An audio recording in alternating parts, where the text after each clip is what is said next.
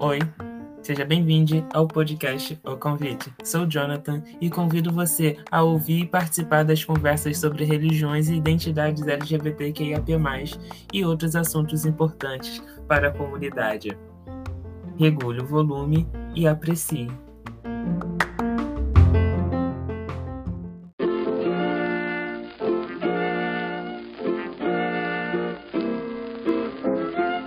Você pode incentivar e apoiar a criação de conteúdos independentes. Assim, o convite chegará a mais pessoas da nossa comunidade. Saiba como apoiar na descrição desse episódio.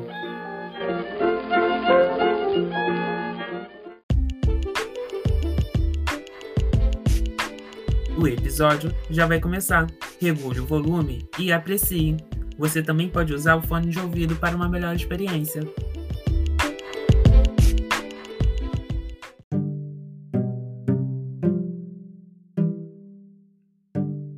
Eu sou o Jonathan, sou o Jonathan do perfil Jonathan Convida e hoje estou aqui no Gay Adventista com o meu amigo Pedro Sena, que a gente Olá, conheceu em 2015 é, no Instagram, é, a partir de algumas publicações que ele fazia na época e a nossa amizade começou porque eu achava que ele era evangelista web, né? E daí a gente começou a fazer uma amizade, a gente começou a descobrir que a gente tinha muitas coisas em comum. E hoje ele vai começar a contar um pouquinho da história dele aqui para vocês. Pedro, é, é contigo. A gente vai falar hoje sobre experiências de. as nossas experiências na igreja, é, no contexto de como LGBT. E quem está chegando aí, seja bem-vindo. E Pedro, conta pra gente como foi é, a sua reação ao saber que você era LGBT inserido na igreja. Oi, gente, boa tarde para vocês. Meu nome é Pedro, né? O Jonathan já falou. A gente se conheceu em 2015. Foi bem aleatório, mas de cara a gente se, se deu bem. Então, a minha experiência, assim, como eu me descobri gay, foi, foi uma coisa muito engraçada. A gente, assim, creio eu, na para mim, é, sempre soube, desde que eu me entendo por gente. É, tem aquela sensação de, de olhar pro, pro, para um homem de um jeito diferente. Quando, sabe quando as pessoas imaginam um casamento, é, vida familiar? Eu sempre imaginava é, duas figuras masculinas, nunca consegui imaginar é, um homem e uma mulher, apesar de ter só esses exemplos. Ah, eu tinha uns 13, 13, 14 anos, eu estava na, na da igreja, eu e um amigo, e aí ele virou para mim e falou assim: Pedro, você já pensou na ideia de gostar de um homem? Aí eu olhei pra cara dele e eu falei assim, por que você já pensou? Aí ele, eu já. Aí eu falei assim, tá, eu também já. Aí a gente começou a conversar sobre. A gente nem conseguia falar homossexual direito. É, começamos a conversar sobre e foi no meio de um culto. Então, vamos lá. Então você tem uma experiência no meio adventista desde muito novo. Você cresceu na igreja, você é adventista de berço, como foi assim inserido, seu, como você foi inserido no adventismo? Sim, eu sou adventista de berço. É... A minha avó se, se converteu né, na igreja adventista. É... Até então, a única que é membro da igreja adventista. E como ela me criou, boa parte da minha criação é com a minha avó. Então, fui adventista de berço. Então, eu acho bacana o que você falou, é que quando vocês estavam inseridos, nós, quando estamos inseridos num ambiente, é, a gente não sabe o que é ele, né? Nós, como indivíduo LGBT, a gente não sabe até então o que é ser LGBT. A gente tem a sensação, a gente sabe, como você falou, vocês estavam lá conversando sobre, olha, é, você já pensou em gostar de homem? Só que vocês não sabiam ainda que isso era uma homossexualidade e a influência que isso tinha, o peso da palavra, o conceito envolvido ali. dentro de um ambiente religioso. Sabe qual era é, a informação que eu tinha sobre homossexualidade? É, a minha irmã já tinha tentado fazer um curso de enfermagem. Ela não chegou a concluir, a minha irmã mais velha, irmã de consideração.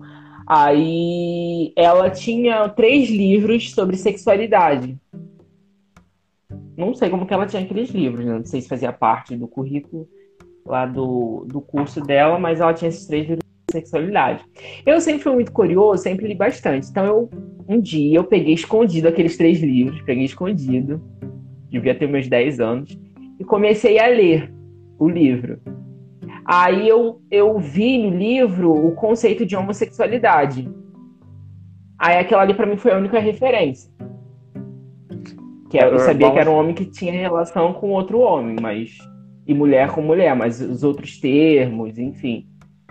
Sim, então vamos até falar que é uma coisa bem interessante. É, muitas pessoas não sabem que o termo usado é homossexualidade desde 1990, que, que foi quando a OMS reconheceu como não é, que reconheceu que não era uma patologia como se considerava até então. Então, assim, hoje em dia a gente vê muitas pessoas ainda cometendo o erro de falar homossexualismo, mas não, gente, a homossexualidade, que é o termo correto a se usar, porque não, somos, não é algo patológico. É, a sexualidade é algo natural, que é inerente do ser humano. Uns vão tender a bissexualidade, pansexualidade, hétero, cada um vai ter o, a sua sexualidade, mas é algo natural, não é algo patológico. Então, é, às vezes dá vontade de falar amigo, mas a gente não pode falar amigo, né, amigo? então, é, então, assim, você estava lá no ambiente de igreja, é, você começou a, a, a, se conhecer. Mas como a igreja via a questão da sua sexualidade a partir do momento que se tornou conhecida? Bom, como a igreja via, assim, a igreja, ela ela soube a, já tinha um conhecimento, né? Todo mundo vê, todo mundo se liga num trejeito. Essa é a verdade que da, da maioria do, dos dias todo mundo se liga num trejeito. E comportamentos. A igreja, ela nunca me, me sabe, me tolhiu em nada. Nunca me advertiu, não, nunca fez nada, porque eu sempre fui uma pessoa muito falante, eu sempre tive um posicionamento muito firme. Então, muitas vezes as pessoas tinham medo de me encarar, entendeu? E isso não só, só vem de mim, isso é uma coisa da minha avó também. A minha avó sempre teve uma participação muito firme dentro da igreja, ela sempre foi muito rígida. É... Eu tava brincando contando, né, que a minha avó ela andava tirando o batom das, das meninas da igreja. Então, todo mundo tinha certo, certo receio às vezes de mexer comigo, entendeu? Uhum. ah, pode falar. Eu acho bem interessante outra coisa que você falou. É, as pessoas sempre descobrem da nossa sexualidade antes da gente saber sobre a nossa sexualidade. Então, Sim. a forma, a partir da percepção deles, costuma ser diferente em relação à nossa, porque a, eles sabem antes e começam a ter um tratamento diferenciado em muitos dos casos com a criança, ou adolescente, ou com o outro jovem que está na igreja e vai começando a ter aquelas mudanças. Assim. É, Para quem está chegando agora, seja bem-vindo. A gente está falando sobre experiência na igreja como indivíduo LGBT. É, você falou uma coisa certa, as pessoas descobrem antes de você. Por quê? Quando, quando, quando o pessoal descobriu na igreja, é porque eu tinha feito uma postagem no Facebook. Assim, todo, todos os, os meus parentes são, são cristãos, de igrejas neopentecostais. Então, a minha avó que é adventista. Então, por causa de uma publicação que eu compartilhei no Facebook, que todas as pessoas deveriam ser respeitadas, né? Inclusive os homossexuais, é, os LGBTs, a minha família começou a fazer burburinho de que eu era gay. Entendeu? Já havia um, um certo receio porque tem uma informação de que a minha mãe também é LGBT, entendeu? São coisas. Isso era uma informação que o pessoal já sabia, já conhecia. É... Então, o... o pessoal começou a fazer burburinho na minha família. E aí chegou no ouvido da minha avó, minha avó também ficou em silêncio, não falava nada, e ela foi conversar isso na igreja, entendeu? Porque desespero do neto ser gay e tudo mais. E quando, meus 14 anos, eu, eu fui me afastando da igreja. E as pessoas vinham atrás de mim com a, com a seguinte desculpa: eu gosto muito de você, você é muito especial pra gente, é, estamos com muita saudade, volta porque Jesus te ama, que isso, que aquilo. Ninguém nunca falou da minha sexualidade. Ninguém nunca é, teve assim, esse peito, ninguém nunca teve. É porque assim, as pessoas geralmente elas querem tocar no assunto, né? Mas elas vão tocando desviando ao mesmo tempo, né? Porque elas não sabem também como vai reagir. A, pessoa, a gente vai reagir a partir da forma da abordagem dela. Sim. E aí vem a questão, né? Como que foi a, a, você cresceu na igreja, você sabia, você veio de uma educação muito rígida religiosa, onde você já sabia escatologia de um momento já muito cedo.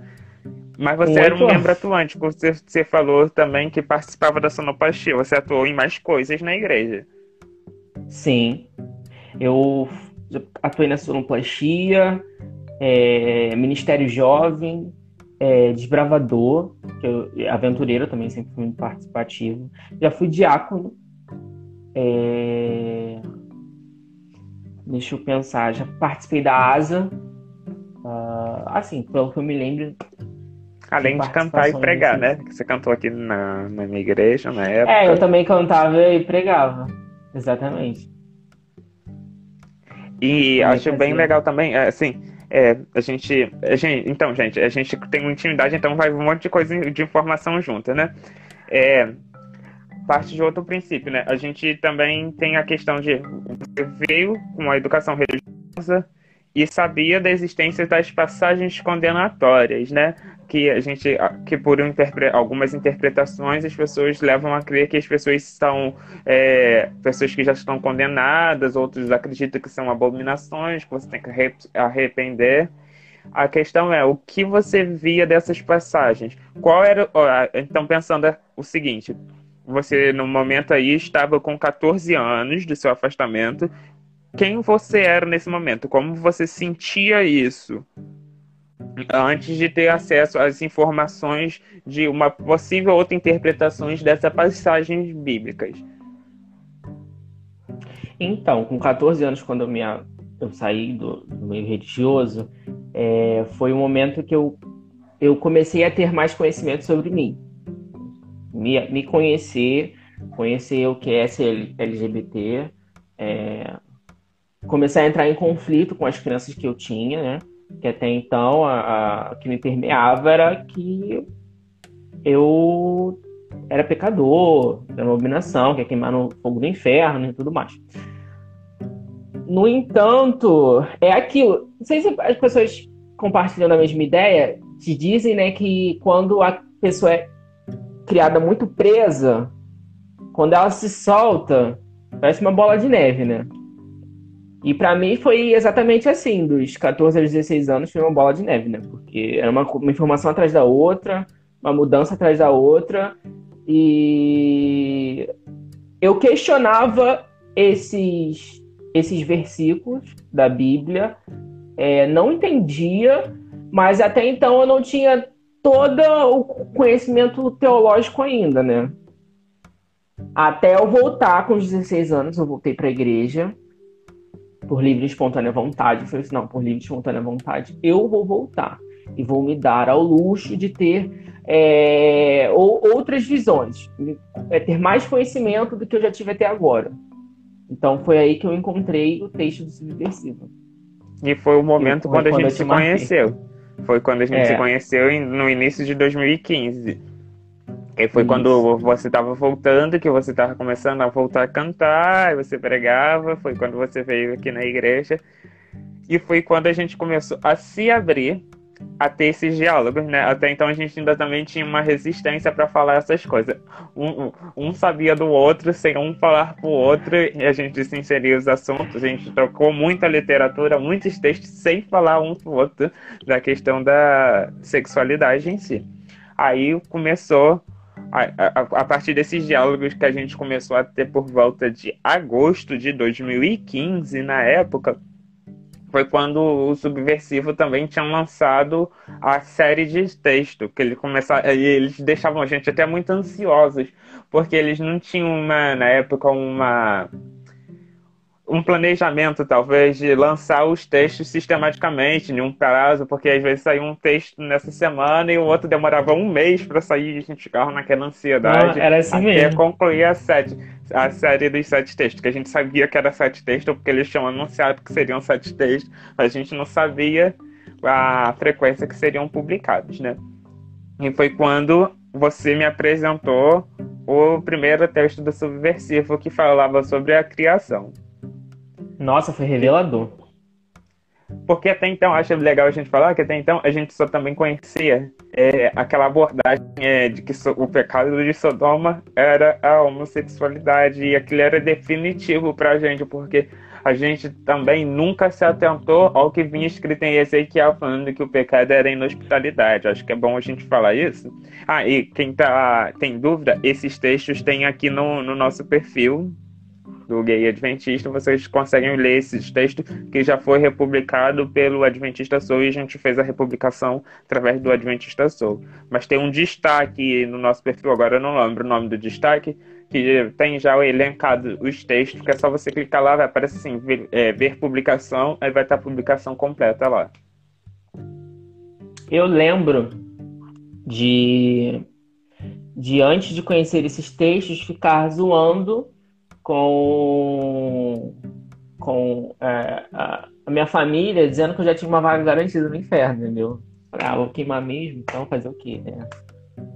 Não então, tem, hospitalidade, jeito. deixa eu falar aqui pro nosso amigo que tá perguntando, hospitalidade é o contrário de hospitalidade. Era uma pessoa que não era receptível a pessoas diferentes. É, na situação de Sodoma em específico, é, quando os anjos visitaram, ó, a população dali não tinha noção, não tinha conhecimento que eles eram anjos. Eles achavam que era estrangeiro e eles não aceitavam estrangeiros nas terras dele. Ele, os imigrantes, quando chegavam ali, eles não recebiam. E, a, e eles, a forma deles é, desrespeitarem as pessoas na época, ali naquela cidade, era através do abuso sexual, que era o estupro das pessoas. Isso independente de ser homem ou mulher. Que eu acho que isso é muito importante. Porque naquela ocasião ali foram dois anjos, eram uma perso é, personificados de forma masculina.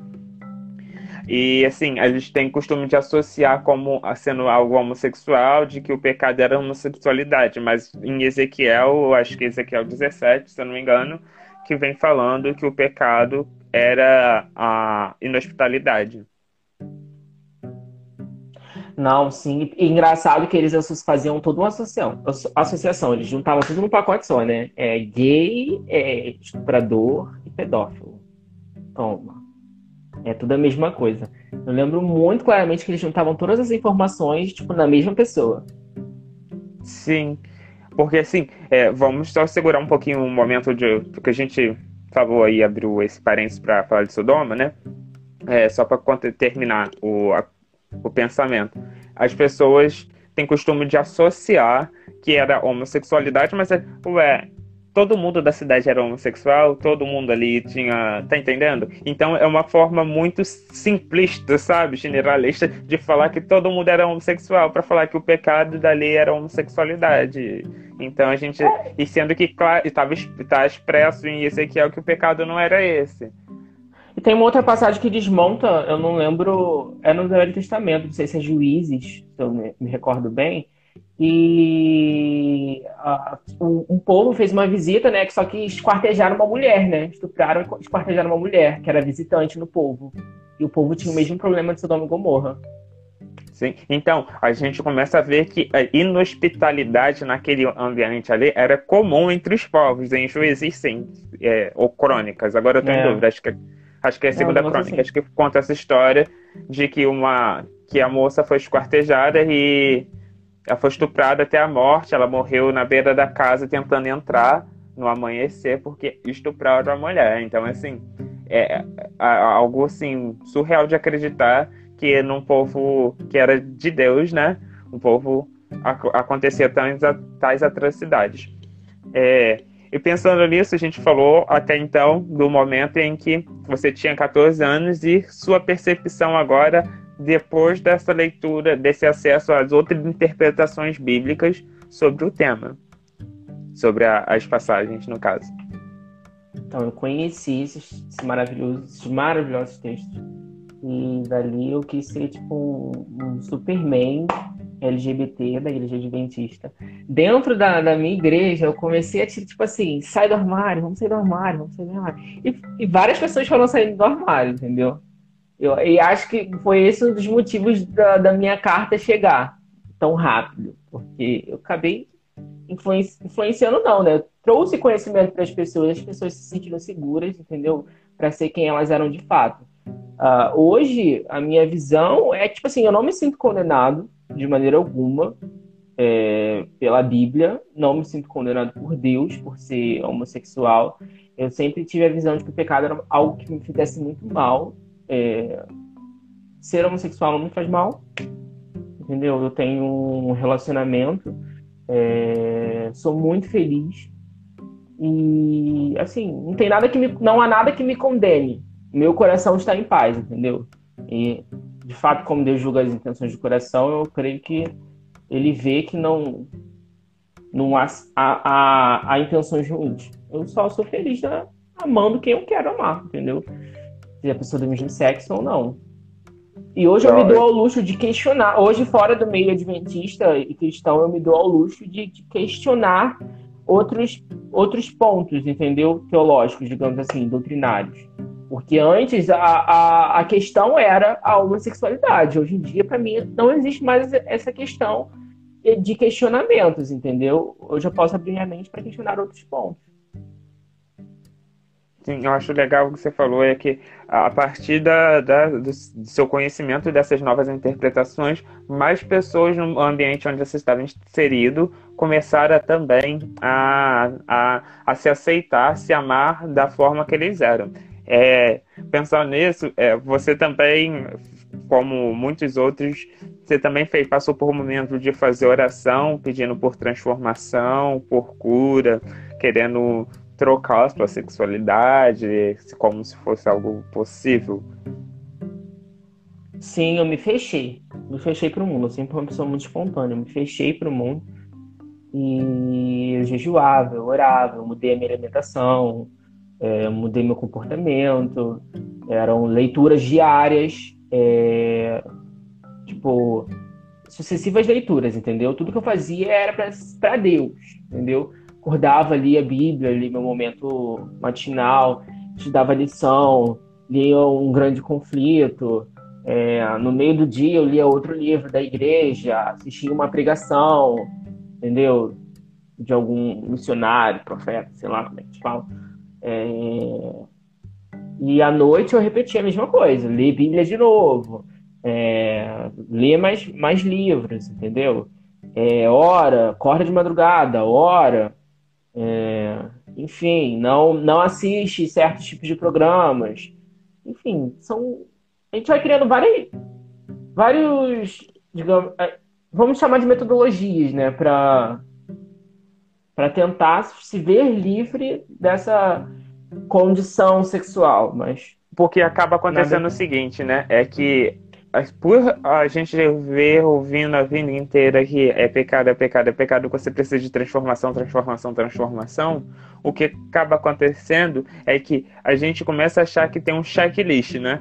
Tem que acordar cedo para orar, tem que fazer não sei o que, tem que jejuar, porque eu estou em pecado, estou em pecado, eu preciso ser transformado, transformado, transformado, como se o que, qualquer coisa que eu fizesse poderia mudar.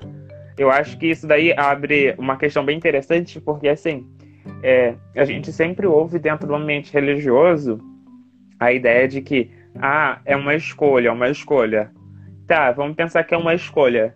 A escolha é parte de quê?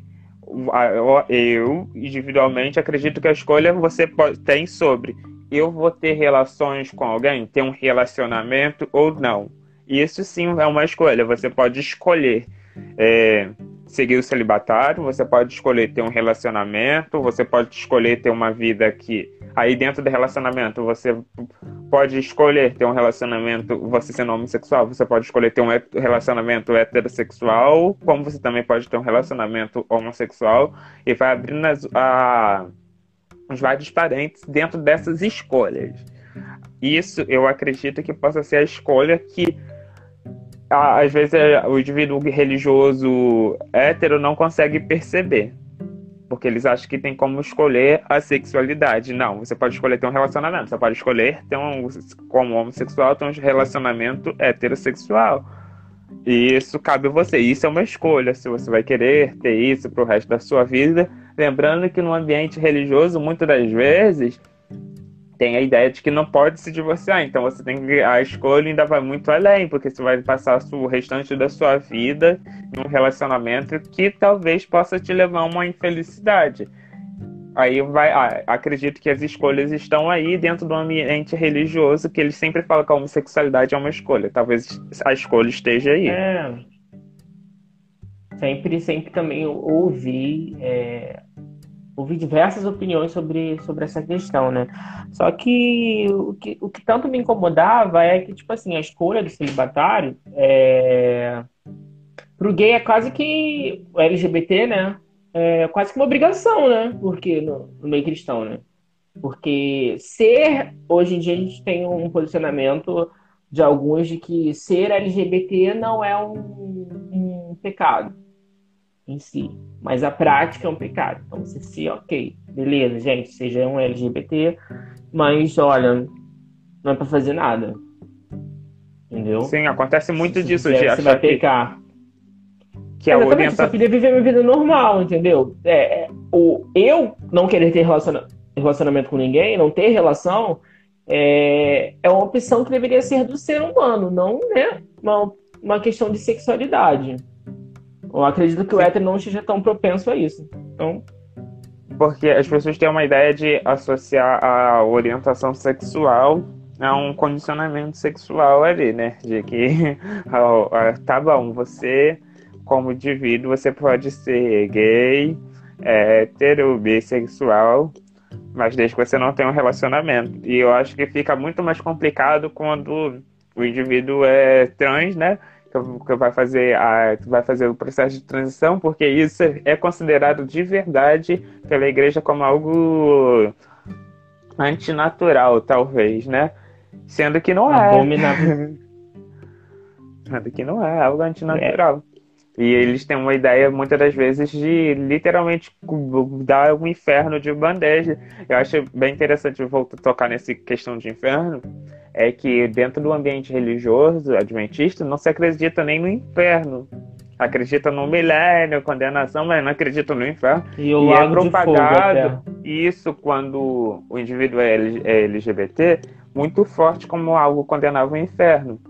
Mas eles esquecem completamente outras situações dentro da igreja, que é que eles consideram errado, tipo o sexo premarital, que eles condenam, mas é, se você é indivíduo LG, é, você é indivíduo hétero, ok, tudo ótimo. Tomou a disciplina de censura, você não faz mais, né, irmãozinho? Não faz mais, É né, como, irmã? é como se fosse é, ser hétero, é, é, é como ter um bilhete premiado pro céu. Sim. É, aí você já. Ah, não. É, porque, assim, a gente tá falando de questão de disciplinas agora eclesiásticas, gente. É que a igreja tem uma, uma- um diretrizes, né, de que o que considera a pessoa como membro ou não. É, sexo premarital é sujeito à disciplina na igreja de censura. Você não pode cantar, não pode de- durante um determinado tempo. E geralmente o que acontece quando o indivíduo é LGBT é que ele não passa pela censura de restrição por um tempo. Ele geralmente ele é removido. Ele é- não é mais considerado membro da, da instituição. Aí chega um ponto comigo. importante. Chega um ponto importante é que muitos do- dos casos que a gente conhece de pessoas que vêm até nós aqui no nosso canal é que eles não removem o indivíduo eles convidam ou induzem os indivíduos a escrever a carta pedindo a remoção, pedindo para não ser mais membro da instituição. Sim, exatamente. Isso é algo muito comum dentro do ambiente religioso, muito comum. No... E assim, é, e a, a, a, gente tem que sempre tentar qual é o nosso papel como indivíduo. Quanto a gente vai deixar, vai, a autoridade que a gente dá sobre a, a religião, sobre a nossa vida. Porque às vezes a gente se abala muito com o termo disciplina dentro do ambiente religioso, achando que a gente depende diretamente da instituição, qualquer instituição religiosa, gente. Não é adventista, batista, assembleia, qualquer uma, batista, católica, qualquer uma. Eles não têm é, o poder sobre a nossa espiritualidade. A gente não pode dar esse poder para ninguém, porque a salvação é individual. É o meu relacionamento com Deus, é o relacionamento do Pedro com Deus, é cada relacionamento de cada indivíduo com Deus que pode levar a sua salvação ou perdição. Mas a gente também não pode nem esquecer da graça, porque o juízo é feito por Deus. Nada que a gente faça a gente vai tornar a gente merecedor de qualquer favor vindo de Cristo pra gente. E às vezes a gente fica naquela confusão eclesiástica toda de que a gente se abala muito. Ai, porque eu posso ser emovido, porque eles não vão deixar. Gente, Deus é muito maior do que qualquer instituição. É, a minha experiência com Deus tem que ser muito maior do que qualquer coisa dessa. Não, porque eles sempre, eles sempre fazem questão de lembrar, né? Se foi desligado na terra, vai ser desligado no céu. Sim, eu tem vi a, muito, eu vi muito. É, você tocou num negócio importante, é, você ouviu muitas, muitas coisas de deboche, muitas humilhações, você foi humilhado dentro de contexto religioso por membros, líderes. Eu falei, nunca, nunca, nunca fui humilhado. Porque ninguém nunca teve colhão para bater de frente comigo. Realmente, não é porque eu sou uma pessoa assim, ah, Pedro Maioral, você acha? Não, é porque é o que eu falo, sempre tive um posicionamento forte, sempre sempre falei bem claro, em alto e bom som, para quem quiser ouvir. Nunca tive medo de ancião, pastor, trato com respeito, porém não vou é, deixar de falar, não, ah, pastor, ai, figura sagrada, intocável. Gente, isso não existe. É claro que você se fala com respeito como qualquer outra pessoa porque eu gosto de ser tratado com respeito, porém vou falar em alto e bom tom para que você me entenda. Uh, então ninguém nunca, nunca abriu a boca para falar assim, ah, gayzinho, viadinho, que não sei o quê. Eu lembro que quando, assim, o que aconteceu foram a o, o jeito como as pessoas me tratavam mudou. Que como eu falei, por causa de mim, muitas pessoas é, saíram né, do armário, usando esse exemplo, e, assim, os pais, família, é, pessoas próximas começaram a ter um, um, um, tratamento diferente comigo, né? Por, por essa questão. E Você... eu lembro de uma, uma, uma, vez que eu fui na igreja, isso foi após a, a, o meu desligamento. É, fui, tava tendo algum evento, depois teve um lanche, né? Aí eu fui cumprimentar todo mundo, sempre, também sempre fui muito legal de gosto. Eu adoro cumprimentar as pessoas, sempre fui cumprimentar todo mundo, abraçava. Quem quer falar comigo, fala, quem quer, beleza. Chegou no irmão que ele sempre me tratou muito bem. Mas ele é militar. E, né, aquele negócio de machismo e tudo mais, ele foi me cumprimentar. Quando ele apertou a minha mão, ele nunca tinha feito isso. Eu senti que aquilo ali foi proposital. Ele apertou a minha mão de esmagar a minha mão. Entendeu? Muito forte. Eu, eu lembro que a minha mãe, quando viu, ela ficou até assustada, ficou com raiva. Mas aí ele teve, eu Não façam isso, gente. Ele teve o troco. Ele achou que ele ia apertar a minha mão muito forte e ia ficar aquilo mesmo, né? Eu apertei a mão dele tão forte quanto ele e ainda coloquei outra mão e apertei mais ainda para ele falar ai mesmo para ele sentir dor. E depois disso eu virei, saí, ficou naquele clima estranho, enfim. É, depois disso eu nunca mais apareci na igreja. É... Só foi. Assim, teve outras perseguições. Eu cheguei a ser diretor do clube de desbravadores com uma amiga. E a gente estava se preparando é, para fazer um acampamento com os adolescentes preparamos tudo mesmo. Arrumamos o sítio, levantamos o, as verbas. É, a gente comprou barracas, mais barracas, é, desbravadores que não tinham dinheiro para comprar uniforme. Nós custeamos os uniformes, é, mochilas que, de acampamento. Às vezes a gente comprava bugiganga para vender pela rua para ajudar essas crianças. Conseguimos tudo, tudo, tudo, tudo, tudo. Chegou no dia, todo mundo chegou em frente à igreja, pegamos a condução, chegamos no sítio. Nisso, teve uma comissão extraordinária, no qual um ancião convocou o pastor com urgência todos os membros da comissão para falar que o, nós estávamos levando as crianças para a morte.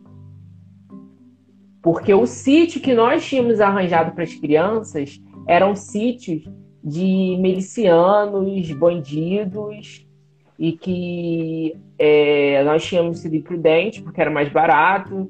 Enfim, inventaram várias histórias absurdas, coisas que nunca existiu, porque esse sítio que, que nós íamos acampar é, era um sítio já muito conhecido por vários clubes da região, que todos já acamparam ali, entendeu? Isso nunca existiu. Chegamos na porta do sítio, não conseguimos nem entrar é, chegou todo. A maioria dos anciões chegaram e impediram a nossa entrada. É, pegaram as crianças, colocaram no carro e levaram de volta. Com os pais, eles falaram essas coisas para os pais das crianças. Os pais das crianças estavam na porta da igreja revoltados com a gente, entendeu? É... Enfim, eu fiquei muito revoltado. Eu queria bater em todo mundo, queria baixar na porta da igreja para arranjar problema. É, mas aí me impediram, aí depois eu recuperei também né, a consciência, vi que isso não seria uma, uma, uma atitude correta. Mas aquele dia foi, foi tipo, acho que foi desgastante, foi humilhante. Isso para mim foi humilhante, entendeu? Que eu não estava imaginando que tinha todo um, um complô por trás. Foi quase um golpe. Sim. Então, um eu acho. eu acho que você chegou num um num assunto interessante. É porque geralmente costuma acontecer. É, quem está chegando, a gente está falando de percepções de LGBTs no ambiente religioso e suas experiências em suas igrejas. É, então, é, o que acontece muito é que eles começam de verdade, em muitos dos casos, é, a criar situações para haver esse distanciamento do indivíduo depois que, que, eles sabem que a pessoa é LGBT. Ah, porque é eles acreditam. Geralmente acontece no ambiente religioso é que a uh, homossexualidade, bissexualidade, pode ser a, a, transexualidade pode ser algo aprendido, porque a, a, a, influência minha vai alterar a sexualidade do outro, mas não tem nada a ver. E eles costumam começar a fechar mesmo os caminhos para os indivíduos mesmo. Que, ah, porque vai estar com criança, vai ensinar, vai, vai, é, vai influenciar seu filho. Olha a idade do seu filho. Que ele pode abusar, porque tem ainda essa ideia de que o homossexual vai ser um pedófilo, um, alguma coisa assim. E eles esquecem completamente que pedofilia é um transtorno, que a prática dela é crime. E assim, eles acabam associando, não sei o que, que leva essa associação de que o homossexual vai abusar das outras crianças, então não pode deixar criança alguma perto deles em ambiente religioso, e não só em ambiente religioso, até fora de ambiente religioso, acontece isso de ter esse afastamento das crianças, de quando percebe. E assim, de fato o preconceito está muito inserido é, fora do ambiente religioso, mas tem uma contribuição muito grande do ambiente religioso nisso, porque muitos dos casos é o ambiente religioso que vai fazendo essa manutenção desses preconceitos através dos anos, que é afirmando, olha que é pecado, que é abominação, que é antinatural, que Deus condena. E a, a pessoa, vamos pensar na situação Brasil agora que é um ambiente que é religioso desde se tornou religioso desde a descoberta pelos portugueses que teve catequização. Então assim é um, é, é um país onde a religião que usa a Bíblia como regra de fé muito forte esse contexto. Então, é muito comum ter essa homofobia institucionalizada dentro do ambiente religioso. E esse caráter de perseguição é uma coisa que acompanha. Sim. Tá entranhado. A perseguição tá entranhado, eles perseguem literalmente. Assim, a gente não pode esquecer também que dentro do ambiente religioso não é só homossexualidade que é algo muito demonizado, porque em muitas das religiões ainda demonizam as mulheres, as mulheres quando se divorciam, as mulheres quando apanham não podem denunciar o marido, porque o marido é o sacerdote do. Então vem um, um contexto muito forte de que vai marginalizando e tancando para escanteio todo mundo. E parece que começa uma cruzada contra as pessoas que eles consideram subversivo dentro do meio religioso. Porque não, não pode, porque é pecado, tá, tá, tá sujando a, a, o nome da, da, da instituição, tá sendo contra o evangelho, porque Deus não se agrada disso, Deus não aprova isso, Deus não faz. E, e vai fazendo um, um, um pode, não pode, pode, não pode e acaba desumanizando o indivíduo totalmente em nome de alguma coisa que eles criaram na mente, que às vezes não tem base alguma religiosa para ficar fazendo a manutenção desses pensamentos, criando, se tornando tradições dentro das religiões. Aí acontece o um momento que tem muita resistência quando você vai apresentar um texto sobre, vamos pegar o caso que a gente citou de estrangeiros na Bíblia, que quando você vê que religiosos não apoiam imigrantes dentro de um país? Como assim? Não, porque não pode cometer o mesmo ato de inhospitalidade que foi apresentado lá, mas para eles o grande pecado ainda está sobre a homossexualidade, bissexualidade, transexualidade, a sexualidade, coisas assim sempre vai estar associado a essa ideia dentro do meio religioso, como talvez a, a ser LGBT seja o pior dos crimes é, que, teológicos que pode se cometer. Olha, é... eu vi eu vi mais LGBTs serem é, desligados da igreja do que outros pecados, né? outras quebras de doutrina. Sempre que a gente, é, é, assim, a gente sabe de situações que teve adultério e foi abafado e não aconteceu nada. É, a gente sabe de adultério, casos de pedofilia, sexo pré-marital e ele, tudo bem, eles fazem Também. vista grossa. A gente sabe de a gente está pegando agora o contexto é, adventista, que são coisas que a, a, o manual orienta como passíveis à disciplina. A gente sabe de indivíduos que vendem é, é, bebidas alcoólicas, que fumam, que são coisas que eles não aprovam, mas tudo bem, tudo bem, tudo bem. A pessoa é gay. Caramba, a pessoa é lésbica. Oh, é, foi esse acúmulo de. Esse acúmulo, né, de, de coisas que aconteceram para influenciar a minha decisão de escrever uma carta para para me desligar da, da igreja adventista, porque eu via tanta coisa errada dentro da igreja e que não era tratado, sabe, com, com a mesma firmeza do que a minha sexualidade e a de outros. É, foi nesse momento, juntando a essa situação que aconteceu com o desbravador, eu falei assim, poxa, não, na hora de me desligar daqui, é, esse ambiente não é mais saudável para mim. Isso foi qual ano? Isso foi 2017 ou janeiro 2018? de 2017. Acho que foi de janeiro de 2017. É, porque eu acho que foi 18 anos, 2017. Eu lembro. Foi logo assim depois, do, antes do seu aniversário. que a gente tinha comemorado no seu aniversário, você já tinha se desligado. E assim, é, Teve também a questão que você também já sofreu assédio também, né? De, de membros da igreja, de indivíduos religiosos que te assediaram. E isso é muito comum, gente. Isso é muito comum. É pai de família, é pai, pai de família tradicional que, que vai e vai passa, tem uns que passam a mão, tem uns que mandam mensagem descaradamente pra gente, como se, sei lá, eles, tá, muitos dos casos eles se escondem mas querem ter uma vida dupla. Mas eles não veem isso como um pecado, essa vida dupla que é criada sobre eles sobre eles mesmos. E acha que a gente.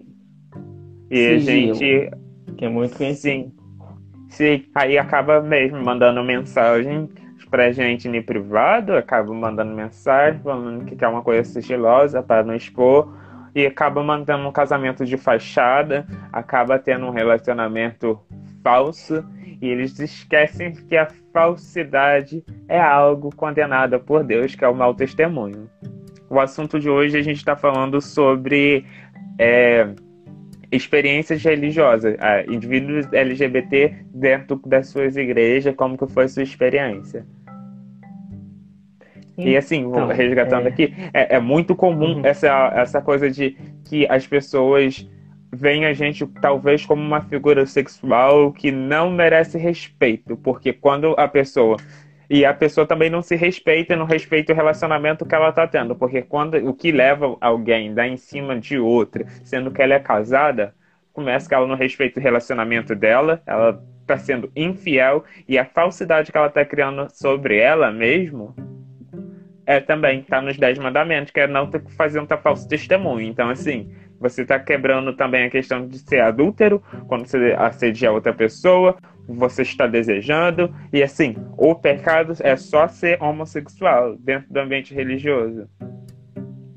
E eles acabam esquecendo. Estão perguntando aqui se a gente acredita em eixo gay.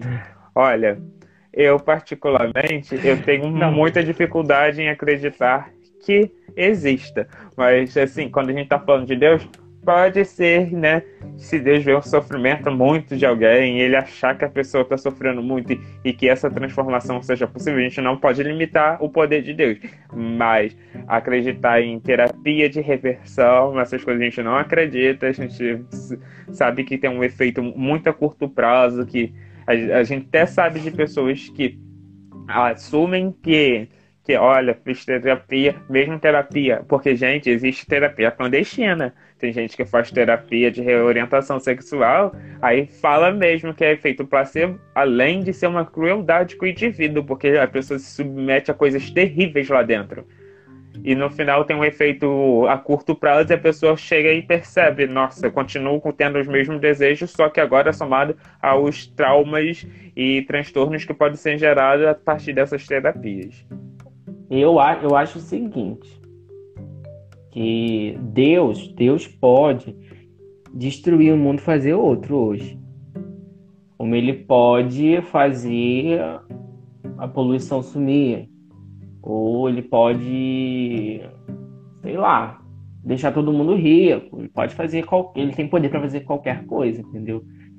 Tal, eu acredito que tem que ter um motivo muito especial no plano da redenção para ele tomar tal atitude que não é prevista dentro da, da, da palavra, né? Sim, exatamente. fato, se assim... você quer, crê que o que ser gay não. não, não é... Bom, vejamos, ser gay não é pecado. É uma pessoa que sofra muito porque ela sabe que é gay e, tipo assim, ensinaram para ela que é pecado e a pessoa se sente não existe outra um conflito verdade. muito grande. É, a pessoa Pode entra num conflito muito grande.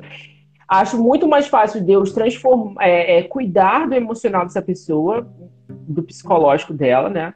Trazer conhecimento e mudar a, a realidade dessa pessoa, do que transformar ela em hétero para ela se sentir bem. Eu acho que não. Sim. Acho, acho que Deus iria para um caminho bem diferente. Então, eu não acredito que existe um ex-gay. Só para fundamentar. É, porque eu... acho que seria uma ideia muito egoísta achar que Deus criou pessoas para condenação. Bom, é. é isso. Não, não, não tenho uma ideia assim de falar, nossa, Deus criou alguém para condenação. Não, esse nunca foi o propósito de Deus. Já. A gente sabe que o propósito de Deus sempre criou as pessoas para a vida. Então, assim, o que a gente sabe que tem um preconceito externo, tem preconceito externo, mas olha só, é sempre está associado à pessoa, a outra pessoa, não é algo que vem de Deus é sempre outra pessoa. A gente deu o exemplo de Sodoma lá no início. O que estava acontecendo era pessoas que estavam abusando de outras pessoas. A gente não está vendo uma, uma interferência de Deus falando, olha, vai, abusa. Não, Deus não é Deus é amor, Deus não, não te criou para condenação. E também a gente sabe que Deus é um Deus de diversidade. Seria também muito assim egoísta Exato. achar que Deus não pode estar dentro do plano de Deus algo desse. Que também, ah, quando a gente lê o relato da criação, a gente também não tem muitas informações. A gente tem informações necessárias, mas a gente também não pode falar. Ah, e se o pecado não tivesse entrado? A gente não tem é, informações, a gente não chegou, a, a humanidade não viveu essa experiência para a gente falar o que teria acontecido, se existiria ou não uma a, a diversidade sexual da forma que a gente tem hoje. Se não houvesse pecado, é, a gente então... não tem como afirmar. Então, então, então, talvez seja até uma dica para quem esteja assistindo e que ainda passe por esses conflitos. É, fica aí a dica para você, às vezes, assim, ab abrir seu campo de visão e pedir, ah, não, poxa, eu posso pedir a Deus para que ao invés de mudar minha sexualidade, ele possa abrir os meus olhos, entendeu? E cuidado da minha mente e do meu coração. E Exatamente. Acho que você consegue pedir encontrar. discernimento. Exatamente. Porque, porque, tipo assim, você tem duas coisas. Acho que são dois caminhos, né? Ou você pode questionar a Deus por causa da sua sexualidade, pedir ele que mude isso, que. Gente, para mim tá claro que não é pecado. Ou pro... você pode pedir a Deus para cuidar do, da sua saúde emocional, que acho que vale muito mais, entendeu?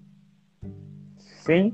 Sim, porque assim, acontece muito, porque assim, a gente passa um período muito grande de se reprimindo, se reprimindo, se reprimindo, se reprimindo, e quando acontece a oportunidade de é, é, assim, quando você consegue entender, acho que assim, um dos, dos, fatores mais importantes é quando você entende o amor de Deus e você passa a se amar, parece que muita coisa vai se desdobrando dentro da gente, vai fazendo sentido, a gente começa a compreender mais o amor de Deus. E tá aí a questão. Talvez se as pessoas pedissem mais a Deus é, amor por Ele, pedir mais fé, mais discernimento, a pessoa iria se amar e se entender melhor do que viver preso dentro de uma condenação só falando é errado, é errado, é errado, estou em pecado, estou em pecado, estou em pecado. Porque sabe o que acontece? A gente vai se calçando numa, numa coisa tão, sei lá, tão pequena que a gente vai esquecendo de oh, coisas de fato que a gente deveria pedir a Deus por transformação, que talvez é um egoísmo, talvez é um, uma autossuficiência, talvez é, sei lá, uma, um problema que a gente está que de fato precisa de transformação. E, e Exatamente. Acaba, é. acaba, se limitando a pedir. Ignorando outras partes da nossa vida, né? Sim. Ah, acaba que ah, um, talvez um, o jejum que a pessoa está fazendo em prol de uma transformação da sexualidade seria um jejum que você poderia estar tá fazendo pedindo para Deus tirar seu egoísmo, para Deus te ajudar a ter mais amor, é, para Deus ajudar, talvez não propor ah, fazer um, um jejum porque eu quero que a campanha evangelística tal, tal, tal tenha mais sucesso, que mais almas sejam alcançadas, mas a gente se fechou numa bolha. Se fechou numa bolha que não é, é, que porque é algo muito forte dentro da gente que a gente está sofrendo muito que, que, faz a gente não perceber outras situações, outras não oportunidades, racionalizar que, outras ideias. Sim, que tem algo além daquela experiência que a gente está tendo ali. Gente, é, Pedro, você tem alguma dica para deixar para o nosso público? Ai, amigo, eu fico muito na dúvida com a dica que você, você me passou. Então, a dica para você. Oi? Você não vai falar sua dica? Não, fala sua dica primeiro, depois eu falo a minha. A dica que eu dou para vocês hoje é se amem. Peça a Deus para vocês se amarem mais. Vocês terem mais oportunidade. Vocês tenham uma vida devocional melhor. Essa é a dica. Porque a partir do momento que você se amar, mais coisas vão chegar sobre suas vidas, mais bênçãos vão ser derramadas. E a gente não está aqui falando assim que você deve escolher ser celibatário, a gente não está falando que você tem que escolher. A gente não está falando nada disso. Você tem que escolher ter um relacionamento com alguém hétero ou homem. Não, a gente não tá falando nada disso. A gente só tá falando para você escolher ter uma vida devocional, se amar mais. Porque a partir desse amor, Deus vai começar a fazer transformações em sua vida que vai ser muito mais efetivo do que a gente acabar se limitando ao pensamento apenas de que eu preciso, é, um olhar que eu preciso ter somente sobre a sexualidade. Exatamente. Ah, deixa eu, eu, eu só fechar uma porta, que, que, que, que eu sempre falo, a gente sai de várias portas às vezes, às vezes a gente não consegue fechar algumas. Você me fez a pergunta sobre o assédio. Sim. Nunca, gente, não, não existiu dentro da, da igreja que eu frequentava e outras igrejas assédio, de, porque eu nunca fui muito sociável a esse ponto, né? Não me permiti. Sempre me liguei muito, falei, pô, não, pode ser uma coisa estranha, não. Mas aconteceu um caso, é, só que o caso que aconteceu com uma pessoa com um cargo muito importante dentro do meio adventista, é, na rede de ensino adventista, então. Acho que eu não Sim. posso, não devo citar. Sim, exatamente. Porque, enfim, vamos, vamos poupar os processinhos. Ah, mas é, a, a, dica, fechando essa porta, né? A dica que eu tenho para vocês é, é, é, a mesma, né? o Jonathan, foi o que eu falei. Permitam-se pedir a Deus para que Ele possa ajudar vocês na, na, na sua saúde emocional, que vocês tenham mais clareza para conseguir abrir a, a, a mente para outras ideias. E porque. E, gente, estuda. Assim, procura se questiona, se permita. É, porque a, a, quando você se permitir, você vai de fato entender a situação e você vai poder abrir a sua mente para outros questionamentos. Não ficar só nessa questão do, do ser gay. Enfim, você pode abrir sua, sua mente para outros deixar... questionamentos. Eu queria deixar uma frase para vocês que é bem legal que aí foi oficial da igreja, antes que a live encerre, né? É, obrigado, Pedro, pela oportunidade obrigado de ter compartilhado com sua história.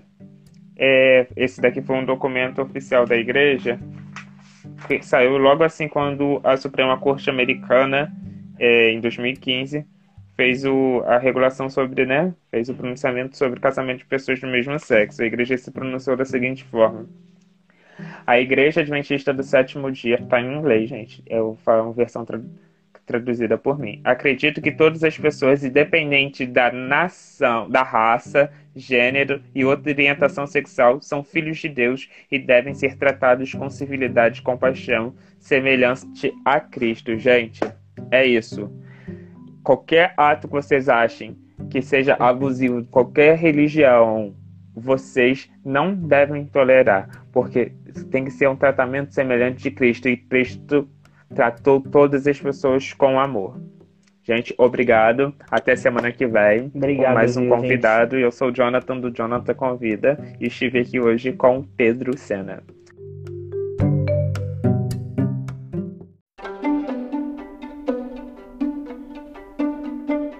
Esse foi mais um episódio do podcast O Convite. Agradecemos por ter nos ouvido até aqui. Te convidamos a nos seguir e nos avaliar nas plataformas digitais. E não se esqueça de compartilhar esse episódio com amigos. Assim, cresceremos e nos tornaremos uma grande família. Tchau e até o próximo episódio.